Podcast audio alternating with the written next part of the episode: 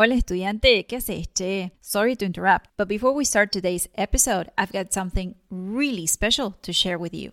If you've been feeling overwhelmed by fast paced Spanish speakers and you are finally ready to better understand spoken Spanish, then do yourself a favor and go to easyargentinespanish.com forward slash video. I created this 10 minute video lesson to make sure you know the three key features of Argentine pronunciation to better understand spoken Spanish. So, head over to easyargentinespanish.com forward slash video to get free access to a 10 minute video lesson on Argentine pronunciation. I promise you, by tomorrow, you'll be feeling way more confident talking with natives. Hola estudiante, ¿qué haces, che? Bienvenido, bienvenida al podcast de Easy Argentine Spanish. Soy Melanie, la profe de español que te ayuda a hablar como un nativo y a poder conversar con tus amigos y familia de Argentina.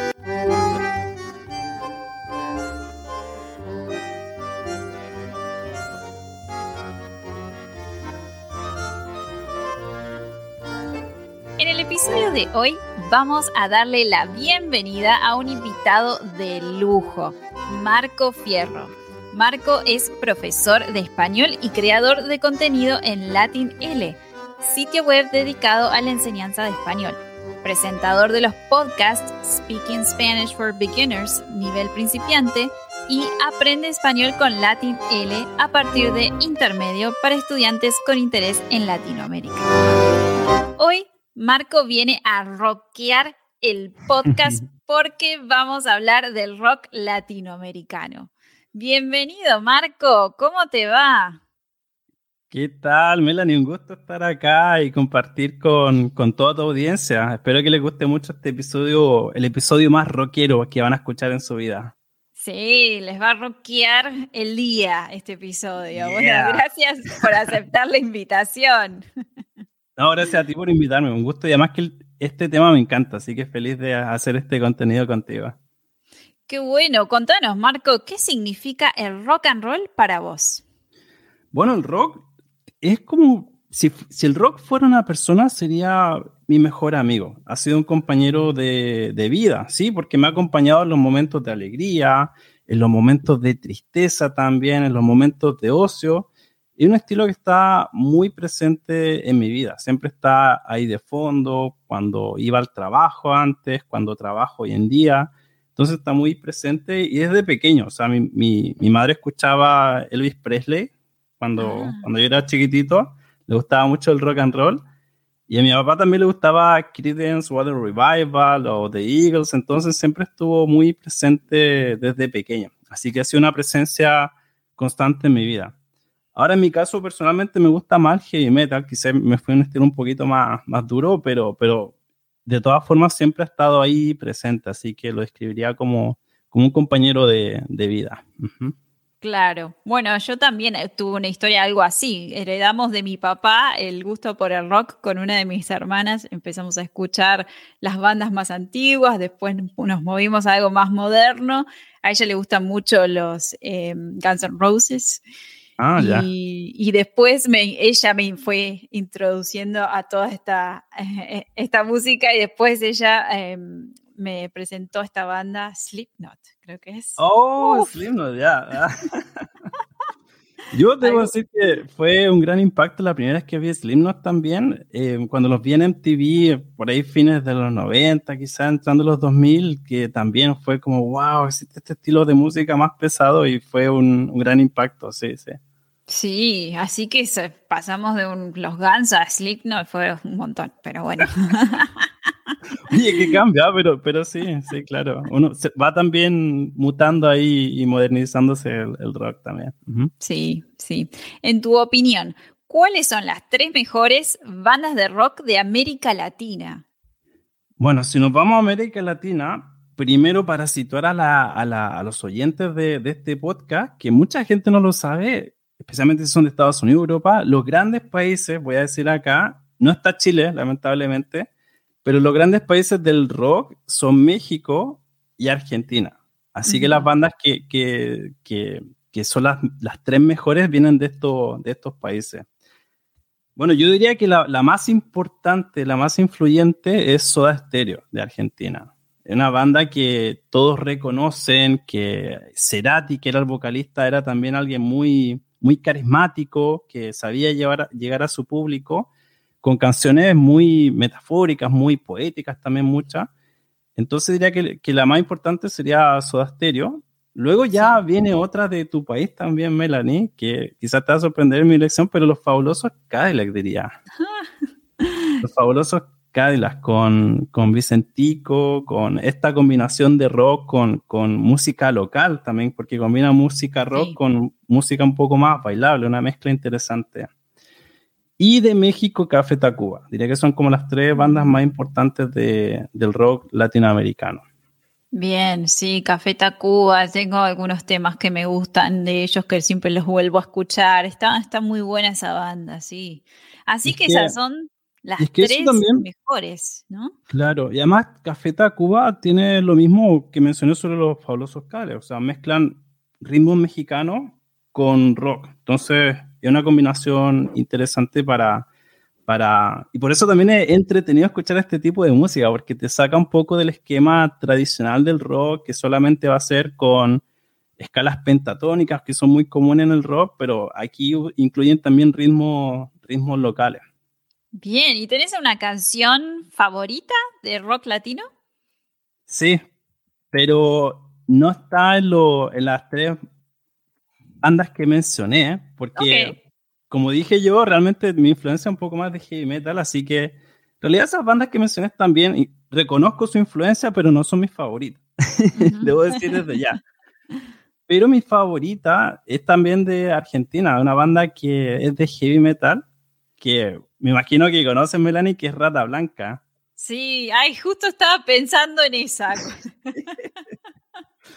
Rata Blanca, Rata Blanca que creo que merece, merece un espacio mucho mayor, realmente. Me gusta mucho Rata Blanca, los temas.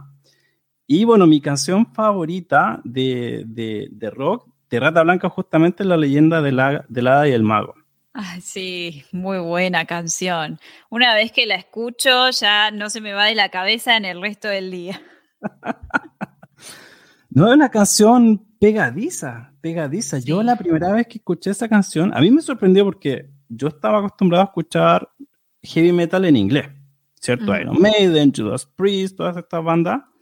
Y un día estaba viajando la, mm, e, en bus, me acuerdo, y de pronto suena la leyenda del hada y el mago, y, empieza el riff, y ah, que, está, está, bueno ese ritmo, y de pronto empiezan a cantar en español, en estos tonos agudos que son típicos del heavy metal. Oye, este vocalista está, ¿qué? ¿De dónde, de dónde salió esto? Heavy metal en español. Y fue una, una gran sorpresa. De hecho, a Adrian Barilari, que es el vocalista de, de, Rata Blanca, se le compara mucho con el vocalista de Iron Maiden, Bruce ah. Dickinson en este caso, por, por los tonos agudos, y mm, al guitarrista que es Walter Giardino tiene una influencia ahí de Deep Purple fuerte, de Richie Blackmore, pero un poquito, un ritmo más pesado también. Claro, claro. Bueno, qué bueno. Vamos a ver entonces, ¿cómo es ir a un concierto de rock en América Latina? Uh, esta es una experiencia loca y única porque mucha gente de, de, otros países piensa que Latinoamérica es reggaetón, que bueno, sí, está de moda hoy en día, que es salsa, este tipo de música, pero mucha gente no se imagina que, que el, rock es muy fuerte también en, en Latinoamérica, es un estilo que, que, se escucha mucho. Y venir a un concierto de, de, de rock acá en Latinoamérica es, es, una experiencia loca, lo puedo escribir solamente con, con esa palabra, con una audiencia fiel. Se siente también la energía en el, en el ambiente, incluso los mismos músicos de, de rock describen esta experiencia así.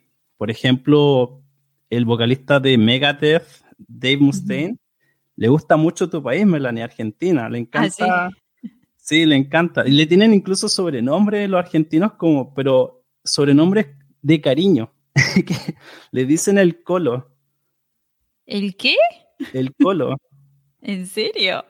Por el pelo. El, colorado. por el colorado, claro. Entonces, le, entonces tú ves en redes sociales, oye, colo, colo. Y, y lo identifica, él, él, él, identifica esas palabras, incluso él se fue a Argentina a hacer negocios con el vino, porque como Argentina además produce muy buen vino, creo que compró un viñedo en, en, Mendoza, entonces a ese nivel de, de cariño por la audiencia de, de, Latinoamérica que él describe como una de las, y especialmente Argentina como una de las más fanáticas, y especialmente Argentina, que además tiene esto un poco futbolero, ¿no? Que, que, como que le gusta saltar y hacen estos coros. Entonces, es una energía especial. Y, y sí, en general en Latinoamérica es loca. Y en Chile también. Chile, Chile tiene este perfil que las personas son un poco quizás más tranquilas que, que Argentina, pero cuando hay un concierto de rock se sueltan también. Entonces también es una experiencia intensa en Chile. Bien, se descocan, diríamos nosotros. Sí, Pierden el coco. claro, claro. Mm. Bien, ¿tenés alguna anécdota para contar? Uh, sí. Mira, te puedo contar que en mi primer concierto grande, que fue en 2005 aproximadamente, cuando fui al primer concierto de Iron Maiden en mi vida.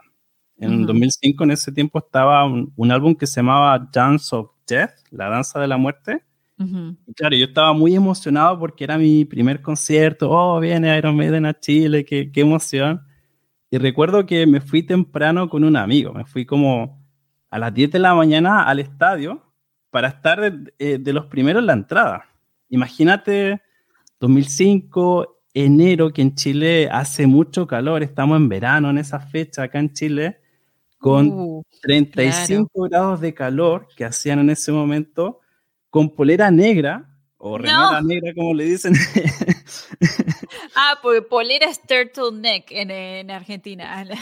no. Ah, por eso, por eso. Una remera, ok, bueno. Claro, no, acá en Chile les decimos polera. entonces una polera negra en pleno verano con pelo largo, además en ese tiempo llevaba el, el pelo largo. Y me fui temprano a esperar allá. Entonces fue esperar todo el día, a conversar con mi amigo. Como además hacía calor, quedé todo quemado ese día, eh, porque esperar desde las 10 de la mañana hasta las 9 de la noche que empezaba el concierto, o sea, imagínate casi 11 horas esperando. Qué locura. nos fuimos temprano, nos fuimos temprano porque nuestro, nuestra idea era estar en la primera fila del concierto. Entonces, bueno, esperamos hasta las 6 que abrieron las puertas y nos fuimos corriendo para estar en primera fila. Y logramos estar en primera fila, te digo, fue increíble. Pero, ¿qué pasó? Empezó el concierto y como es tan loco el, primer impacto, y yo tenía como unos 15 años en ese tiempo, me empezaron a tirar para atrás. Así que no. quedé en la primera canción. En la primera canción quedé ya en última posición. No. Todo el día esperando. Todo el día esperando, quemado, aguantando calor, con polera negra ahí, con 35 grados, para, para finalmente quedar en, en última posición. Así que de ahí aprendí que realmente no vale la pena irse tan temprano si es que, si es que tienes un concierto en la cancha porque, bueno, el impacto de la gente y como la gente está toda queriendo llegar al, al escenario, te, van a, te van a sacar. Mm. Claro, claro. Yo tenía una amiga que era muy chiquitita y siempre se iba metiendo de a poquito hasta llegar adelante del todo. A la primera fila, ya, ya. Sí, pero era muy, muy chiquitita, entonces se metía entre medio de la gente apretada y encontraba el camino ella. Yo me quedaba atrás. No, a mí me sacaron, me sacaron. Y además que como era un concepto de heavy metal, la gente es un poco más bruta y, y, te lleva para atrás. Así que, bueno, ahora que yo soy más viejo, no, voy a los conciertos y me quedo atrás tomando una cervecita ya. Más tranquilo, mejor. Se disfruta mejor, creo, y sin transpirarse todos, ¿no? Uh, y, eso, y eso es lo otro. Imagínate estar en llegar, esperar desde las 6 hasta las 9 que empieza el concierto con un grupo de metaleros alrededor, con, la, transpirando, o sea, es que el olor ya, ya, te lo imaginarás. Derecho a la ducha después del concierto. Y los metaleros tienen reputación que no, no son muy buenos con la higiene, además, así que imagínate. Mejor todavía. Eso, en una expresión que usamos en Argentina, es el olor a chivo, se dice. Olor a chivo, ya. Sí, el olor a la transpiración. ¿Ustedes cómo le dicen? Olor no, lo, describimos con otra parte del cuerpo, creo. Ah, Sí, sí. Pero sí, olor a ala. acá le dicen como olor a ala, lo que te sale acá, la ala. Ah, claro. Bueno, en, en México dicen que si quieres decir me estoy transpirando, se dice me chilla la ardilla. Me chilla, me chilla la ardilla. Wow, esa no la conocía. No, esa no. Acá otra expresión informal con eso es como se te reventó la empanada. No. Conoce la empanada y que, claro, se te revienta y empieza a salir el jugo, se te reventó la empanada.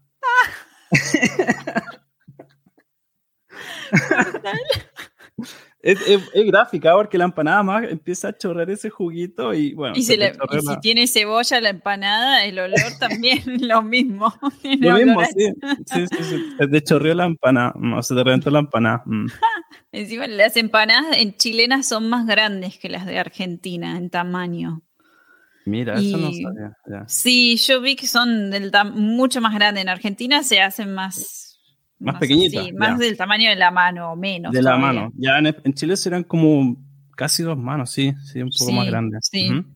Incluso bueno. hay competencia con empanadas, lugares donde hacen empanadas de un kilo, para que te hagas con una idea. Entonces, sí. wow. sí. Wow. Bueno, eh, próxima pregunta. A ver, ¿cómo definirías entonces al público latinoamericano en un concierto de rock? Además de apestosos. bueno, apasionado, loco y fanático. Creo que son las tres palabras que definen al público latinoamericano. Es tanto así que hay bandas que han decidido hacer grabación importante acá en Latinoamérica. Iron Maiden hace algunos años atrás, 10 años atrás, si mal no recuerdo, por ahí en 2015, 2016, hizo un concierto grabado en, en Santiago de Chile. Y tú ves la energía y ves como un mar de gente ahí saltando en, ese concierto. Lo mismo en Argentina, Megadeth. Megadeth tiene un, concierto que grabaron allá que se llama That One Night in Argentina, en Buenos Aires. Y también, o sea, la energía que se respira ahí es tremenda. Entonces, ahí pueden ver como toda esta pasión de la gente, de, querer estar ahí. E incluso también aquí hay mucha rivalidad, ¿no? Como qué país tiene el, el mejor público. Y bueno, cada uno va a tirar para su, para su lado, ¿no? Los chilenos dicen, no, los chilenos son los mejores, los argentinos también. Yo diría que todos tienen su, su cuota de, de locura, de, de, pasión y fanatismo. Bueno, yo con mis amigas eh, siempre seguíamos a esta banda, se llama McFly, que no es de rock, pero es algo como rock pop. Y las brasileñas, las brasileñas, pero los siguen tanto y tienen tanta pasión que el, justo el año de la pandemia, ellos tenían programado como siete recitales en, Brasil, porque los llaman todo el tiempo y, la verdad que llenaban todos los estadios en las siete fechas, increíble. Increíble el público de Brasil y lo intensas que son esas chicas, porque las redes sociales los vuelven locos. Me imagino ahí también las grupos que deben tener ese grupo. Sí, el público de Brasil también muy apasionado y también había esa rivalidad Argentina-Brasil, pero con esa banda nos ganaron por, por goleada. Por goleada, ya les ganaron por, por goleada además, sí. Y además que Argentina tiene, como mencionaste ahí algo del fútbol, Argentina y Brasil tienen esto también de quién tiene los mejores equipos y empiezan a competir después por todo, quién tiene la mejor fanaticada y, y todo. Y también hay artistas famosos que toman partido. Yo recuerdo en Twitter, salió una noticia hace algunos años de, de Tom Morello, que es el guitarrista de Rage Against the Machine, y le preguntaban cuál es la mejor eh, fanaticada de, de, Latinoamérica. Y él puso Santiago. Y la gente se volvió loca, así como, ah, pero no, ¿qué pasa con los argentinos? ¿Qué pasa con México? Entonces también toman partido. Y mm, es interesante ver eso, eso también cuando, cuando pasa. Mm. Sí, Sí, la verdad que sí. Bueno, ¿cuáles son los conciertos de rock más populares de América Latina? Uf, los más populares. Eh, como mencionaste, Brasil Rock in Rio es uno de los más grandes. De hecho, ese formato se ha exportado también a, diferentes partes también, entiendo. Yo diría que, quizás sería el más importante. Ha tenido bandas grandes como Scorpions. Bueno, han llegado, todas las bandas grandes han llegado a, a Rock in Rio. Si nos vamos un poquito más sur, por acá tenemos en, en, Chile el Festival de Viña, que se celebra en febrero, aunque debo decir que el Festival de Viña es como una semana donde tienen diferentes noches. Entonces está la noche anglo, donde hay un poco más de rock, la noche del reggaetón, entonces va cambiando. No, no es específicamente de rock, pero sí han llegado bandas grandes como Peter Frampton y ha estado también Faith No More en el pasado. Entonces bandas importantes de rock. En Colombia tienes el Rock al Parque, que también es un concierto grandísimo que se hace por allá. En México vive Latino y Lola Palusa, que se hace en diferentes países, también Argentina, Chile, Brasil. Así que diría que esos son los más importantes. Bien, sí, para el Lola Palusa es el que conozco de Argentina. Em, y bueno, Rock in Rio también había escuchado mucho y Viña del Mar también. No sabía que tenía también otros tipos de música pero mm. está bueno para la persona que nos visita y que quizás le gusta, le interesa la música rock y quiera venir a algún recital, algún concierto, que conozca estas opciones, ¿no? Hay buenos conciertos de rock en América Latina y si van a estar temprano haciendo cola, pónganse protección solar. no vayan con, con polera negra, no, no, no vayan con eso. Bien. ¿Crees que es posible aprender español a través de la música? Es una buena pregunta porque la música es un gran motivador. Puede ser una gran motivación para, aprender una lengua, así que quizás no, no vas a basar todo un programa en la música, pero sí es una parte importante, porque la música puede ayudar con recordar el vocabulario, hay muchas técnicas de memoria que, bueno, de hecho cuando somos niños incluso nos hacen cantar canciones y para aprender vocabulario puede ser también una técnica con, con la música en general. Es una emoción positiva también, entonces cuando tú escuchas música tienes una mejor disposición a aprender un, un idioma, por eso volvemos al tema de la motivación. Y también es útil para practicar la pronunciación. Puede ser una muy buena técnica escuchar música para practicar pronunciación. El contra que le veo es que muchas veces la música, muchos, muchos artistas usan demasiadas metáforas y se, acerca un poco más a la poesía, quizás el lenguaje que no va a ser muy oral. Entonces hay que tener también cuidado con la música, pero sí puede ser un gran motivador, sí se puede trabajar mucho la pronunciación y creo que esa es la utilidad que tiene también para aprender un, un idioma. Bien, excelente, buenísimo. ¿Hay alguna expresión relacionada con la música que se use con frecuencia en Chile? Tengo dos, tengo dos. La primera es otra cosa es con guitarra, que es una expresión cuando tú criticas mucho. Pensemos que alguien está en una empresa y critica todo el sistema, ah, está todo malo, y a esa persona la ascienden como jefe, tiene que dirigir ahora y no sabe cómo hacerlo, le dirían, ah, viste, otra cosa es con guitarra. Entonces, como mm. que cuando está en esa posición, tocar la guitarra ya es difícil. Claro, esa, esa es como la idea detrás de, de, esta expresión, como que es fácil criticar, pero cuando tú tienes que hacer las cosas es, es, difícil, cuesta. Entonces, esa sería la, la, primera. Y la segunda es no tener dedos para el piano. No sé si se, se usará la misma en, en Argentina, no tener dedos para el piano. Yo no la conozco, pero quizás existe, sí. Vale, ¿y qué te imaginas cuando yo digo no tener dedos para el piano, Melania? A ver. De ser, no tener el talento suficiente para hacer algo. Ahí está, es eso. es eso. Cuando tú tienes que hacer algo, no sé, voy a escribir un, libro. No tienes dedos para el piano para eso, dedícate a otra cosa. No tienes el talento suficiente para, para hacer eso. No tienes dedos para el piano.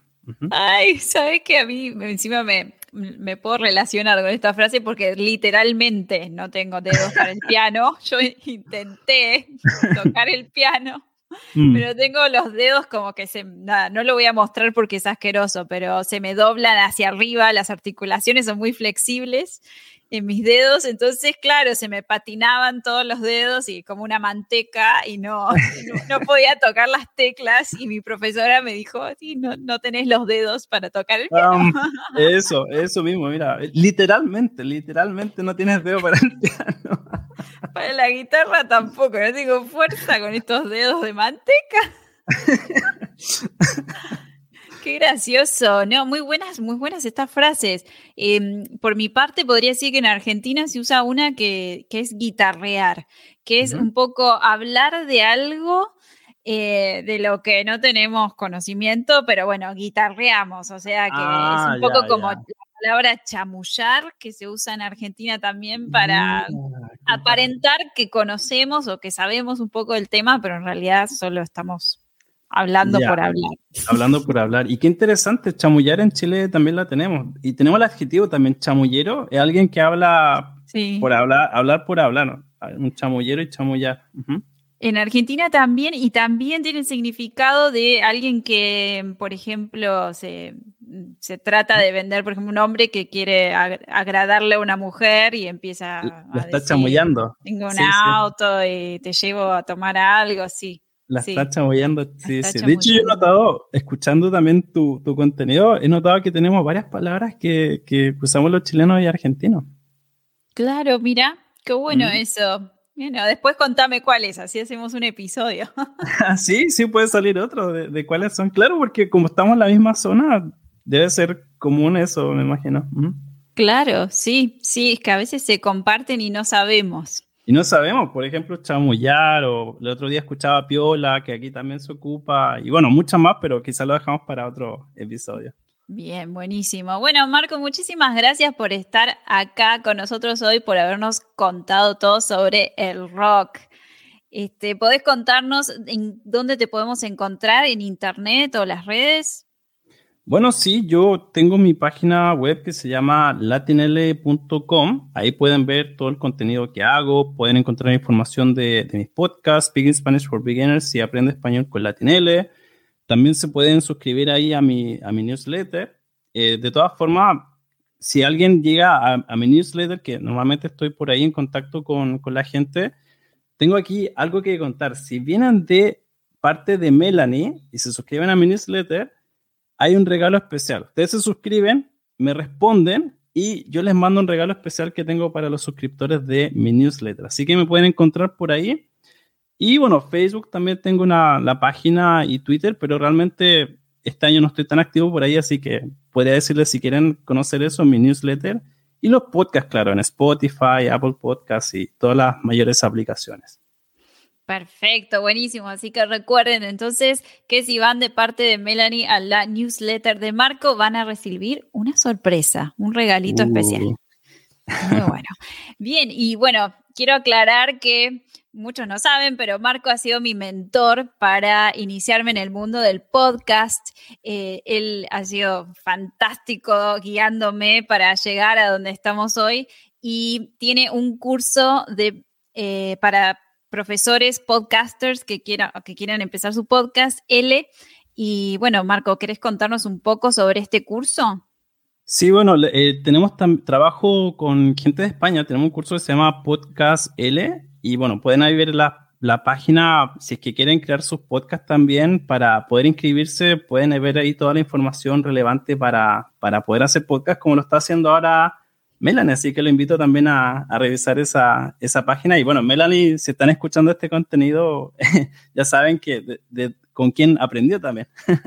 Claro, excelente. Bueno, gracias totales, como decía Cerati. Será, mira, claro. No, gracias a ti, fue, me la pasé súper bien, Melanie, y cuando quiera hacemos otro, otro episodio. Perfecto, gracias Marco. Hasta la próxima. Hasta la próxima, chao, chao. Gracias por escuchar el podcast de Easy Argentine Spanish. Puedes ver el video completo de esta entrevista en nuestro canal de YouTube. Te dejo el enlace en la descripción y no olvides suscribirte. Además, te recuerdo que nuestro ebook Help I Am Dating an Argentinian, la guía ideal para aprender el español rioplatense, está disponible en Amazon. También te dejo el enlace en la descripción. En el próximo episodio del podcast Easy Argentine Spanish hablaremos de por qué los argentinos suben de peso el día 25 de mayo. Eso es todo por hoy. Hasta la próxima. Este episodio es patrocinado por Day Translations.